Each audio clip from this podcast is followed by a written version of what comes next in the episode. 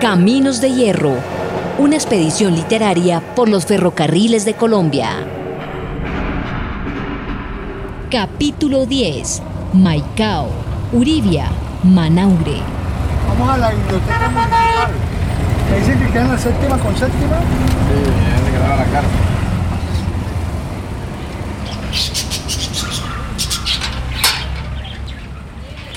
Bueno, ok, bueno, mi nombre es Rosiris Torres. eh, estamos aquí en la Biblioteca Pública Municipal de Maicao, Ministerio de Cultura. Eh, que les cuento, esta era una cárcel, que es lo maravilloso de este lugar. Mire cómo pasó a, a ser una biblioteca pública donde es algo diferente. Estoy aquí desde el 2015, enero. Vengo del departamento de Bolívar, desplazada de los Montes de María. Este ha sido un lugar maravilloso. Es un espacio donde nos permite, pues, recibir todo tipo de cultura, de todo tipo de personas, sin discriminación y sin... Y, eso es la biblioteca. La biblioteca es un lugar de inclusión. Estamos desarrollando lo que es extensión bibliotecaria a las comunidades indígenas. Eh, también aquí dentro del municipio vamos, tam- estamos trabajando lectura en familia, Los niños, hablemos de ese trabajo con los niños que son como la base de este proceso formador. Para mí desde que llegué acá fue la pieza o la base fundamental porque nosotros los seres humanos para formar a una persona con excelente don de gente y de calidad humana y profesional tenemos que comenzar como desde el vientre. Entonces desde el 2015 yo me enfoqué en esa parte y dije, no, tengo que trabajar lectura primeramente con los niños. Y comencé lectura con la primera infancia. Oh, tremendo.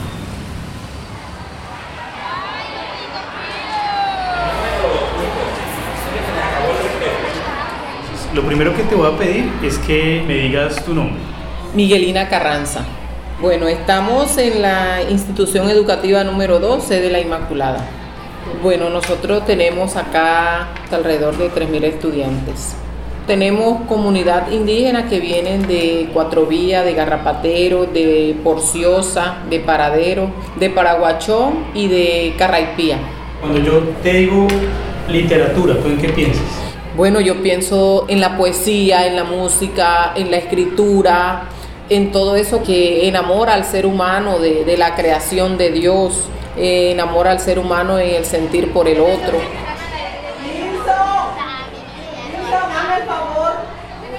Buenos días, mi nombre es Nilson Pérez, soy docente de lengua castellana y literatura acá en la institución educativa número 12. Pues La Guajira digamos que es un departamento rico en literatura porque de hecho es digamos que un paisaje propio de inspiración donde tenemos gente que en sus desiertos, en sus playas, eh, en su música, en sus mujeres, se inspiran y producen literatura, ya sea desde la poesía hasta las canciones propias de- del vallenato que son tradicionalmente guajira y que luego trascendieron al cejar, pero sinceramente principalmente son guajiras. ¿Cómo le va a sus estudiantes con la literatura? les va bien, sabiendo que, bueno, cuando uno les ayuda a entender, a comprender que la literatura es una expresión estética del ser humano. Y pues la reflexionan de la mejor manera. De hecho, pues cuando se la contextualizamos, eh, los chicos eh, hasta manifiestan sus dotes literarios. No pude ver en ti la suspicacia de tu intención. Dejé ahogar en mí tus tácticas de conquista.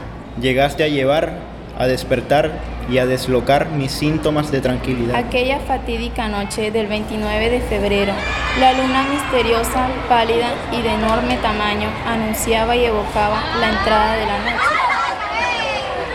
Mi nombre es Tariana Madrid. Mi nombre es Juan Esteban Begenbus. Mi nombre es Diana Narváez. Historia con la literatura es un poco particular porque cuando yo estaba pequeño no me gustaba leer y fue mi padre el que me inculcó la lectura. Él me exigía que diariamente leyera cinco hojitas de un libro que yo escogiera de los que había en la biblioteca. Bueno, a mí me gusta leer bastante muchos libros. ¿Y literatura aquí de la región conocen? ¿Algún libro que tenga que ver con la Guajira? Pues no. Cuando el profe nos pone lecturas, nos enseña cómo analizar. O sea, cuando estamos leyendo, que no leamos por leer, sino que leamos y sepamos lo que estamos leyendo. ¿Qué es lo más aburrido de venir al colegio?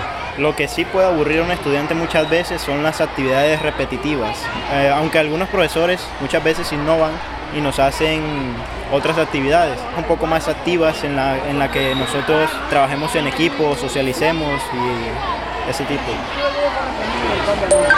Eduardo consiguió un carro que nos puede llevar a Uribia. Te esperamos en la entrada.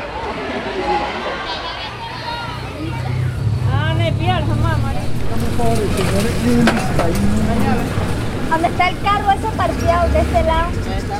Mi nombre es Eden Vizcaíno Escobar, trabajador social. Estamos acá en la capital indígena de Colombia, municipio de Uribia.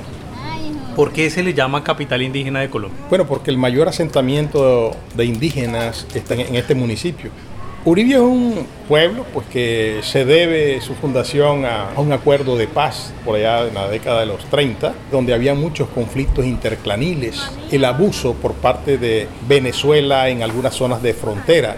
Eso motivó mucho a que en el año 35 el gobierno de Alfonso López Pumarejo volcara los ojos hacia la Guajira, ¿no? por su riqueza natural, paisajística, su zona fronteriza. Entonces todas esas dificultades pues motivaron a que el Estado colombiano volcara sus ojos hacia la Guajira y mirara la importancia como estrategia de soberanía. Hablemos de su trabajo. Cuéntenos cuál es su proyecto. Yo acabo de sacar un texto que habla de la la historia de América, que ese es otro tema muy importante, desconocido, porque como nos montaron la historia desde Bogotá, nos dicen que la primera gesta revolucionaria la hicieron los comuneros. Yo refuto mucho eso porque cuando uno va al Archivo General de la Nación te dice que la primera gesta revolucionaria hicieron los guayú en 1768, el 2 de mayo. Enfrentando a los españoles. Claro, porque es que ellos llegan a partir de la colonia a fundar algunas ciudades como el Cabo de la Vela, que es mucho más antigua que Santa Marta. Mucho antes del Cabo de la Vela fundaron a Santa Cruz de Honda.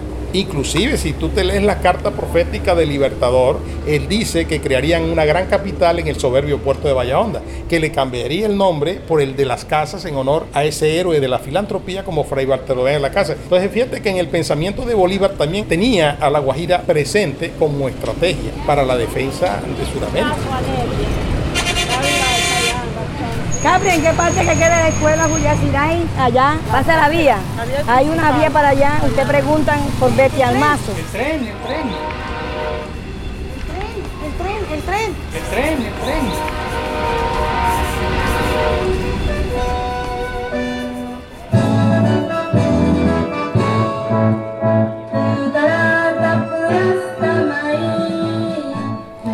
Muy buenos días, mi nombre es Bertilda Dolores Almazo Puchaina, soy líder de la comunidad de Juliacirán y docente de la institución educativa internado indígena Camino Verde, sede Juliacirán.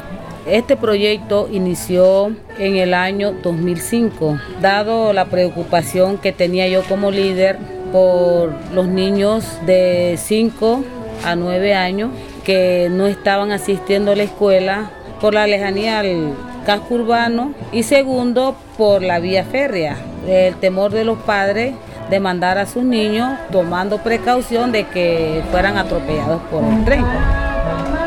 Que ustedes ven, eso eh, ha sido construido por cada uno de los docentes de acá de la escuela. Por ejemplo, la biblioteca lo construyó la bibliotecaria. Ella hizo su espacio, lo decoró y así es todo aquí. Todo ha sido construido por todos nosotros acá. Seguidamente vamos a llamar. Pedro José Córdoba Valera, soy docente del grado tercero en la institución en educativa rural indígena Camino Verde, sede Juyaciray. Dentro del proyecto de la institución está el grupo Taller Literario Abate. Nosotros venimos desde el año pasado trabajando el proceso literario y este año decidimos incluir pintura y teatro en el proyecto para que haya una conexión eh, a partir de la imagen e igual del cuerpo en el texto. ¿Cómo es ese proceso literario? ¿Qué leen, escriben? Coméntanos por favor. Bueno, primero los acercamos al texto a través de imágenes.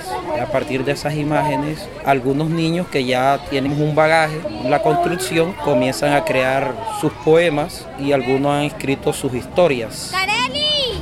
Buenos días, mi nombre es Perla del Valle y estudio en Juyaciray. Nosotros con el profesor Pedro estamos trabajando una obra de teatro guayú. Y la obra de teatro se trata de que Dios creó a una mujer a su semejanza y la mete en una casita de Yotojoro y en eso hay una chismosa que es Juyá y ella le dice a su hermano que ahí hay una señorita y el hermano quiere saber quién es y él hace todo lo posible para entrar en esa casa y él hace que llueva y en la casa de Yotojoro queda una gotica de agua y le cae en todo el ombligo a la mujer y queda embarazada.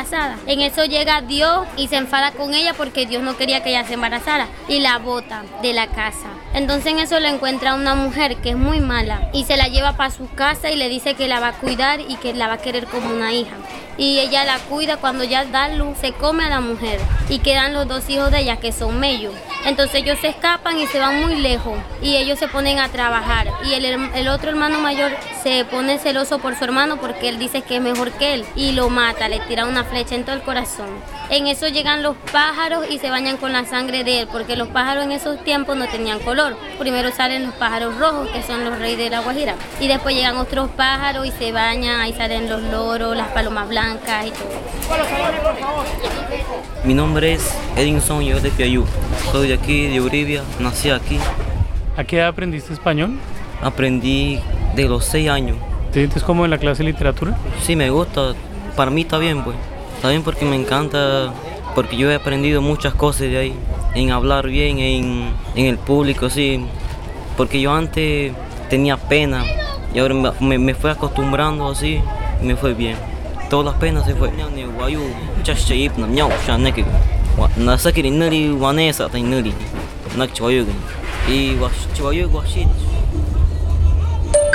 ¿Qué hubo, Diego? Me acaban de llamar para confirmarme que ya tenemos carro para ir a Manaure. Los estoy esperando donde dejamos las maletas, ahí en el hotel, en la esquinita. Chao, chao.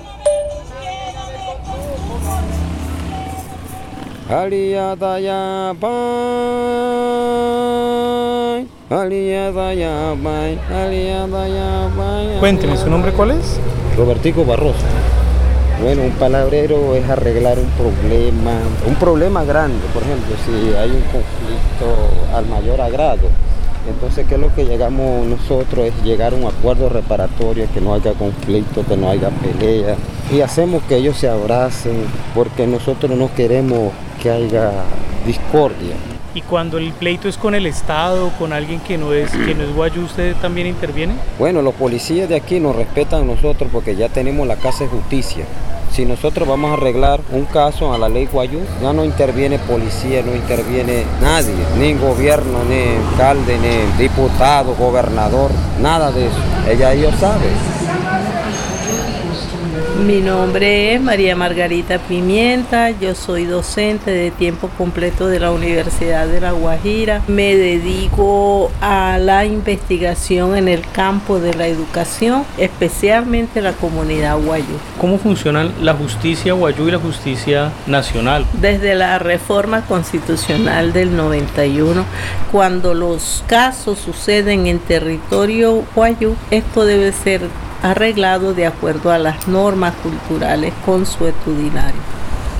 Anteriormente, cuando se formaban los conflictos internos y las guerras, las únicas que podían salir y que no podían ser tocadas en las guerras eran las mujeres.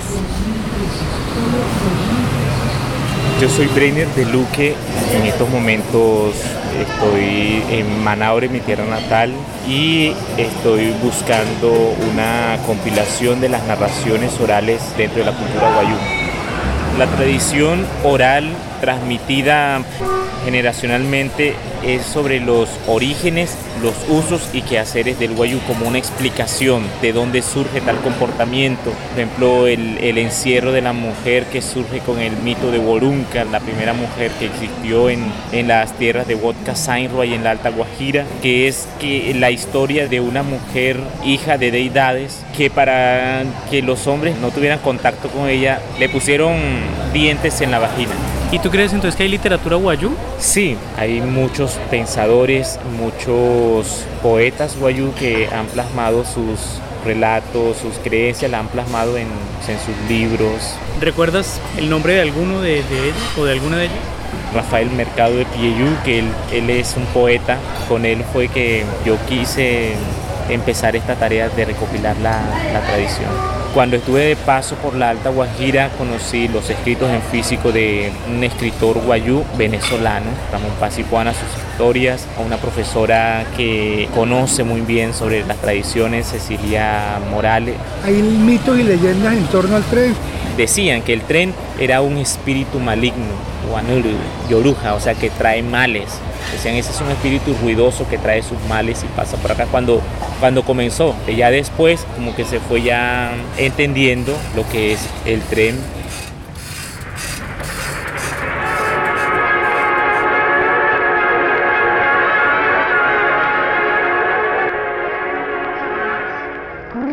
Colores y de ritmos, con estos empeños por vencer los obstáculos de la naturaleza, es como se forma la patria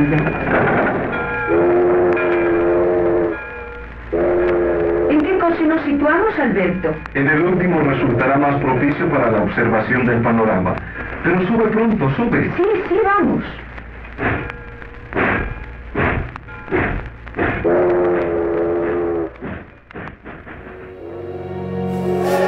Caminos de Hierro, una expedición literaria por los ferrocarriles de Colombia. Para escuchar de nuevo este capítulo y los anteriores, pueden ingresar a la página web www.radionacional.co barra Caminos de Hierro. Allí encontrarán además los videos que cuentan el detrás de micrófonos de esta aventura y también los agradecimientos a cada una de las personas que hicieron posible este capítulo. Caminos de Hierro es un contenido especial de Radio Nacional de Colombia.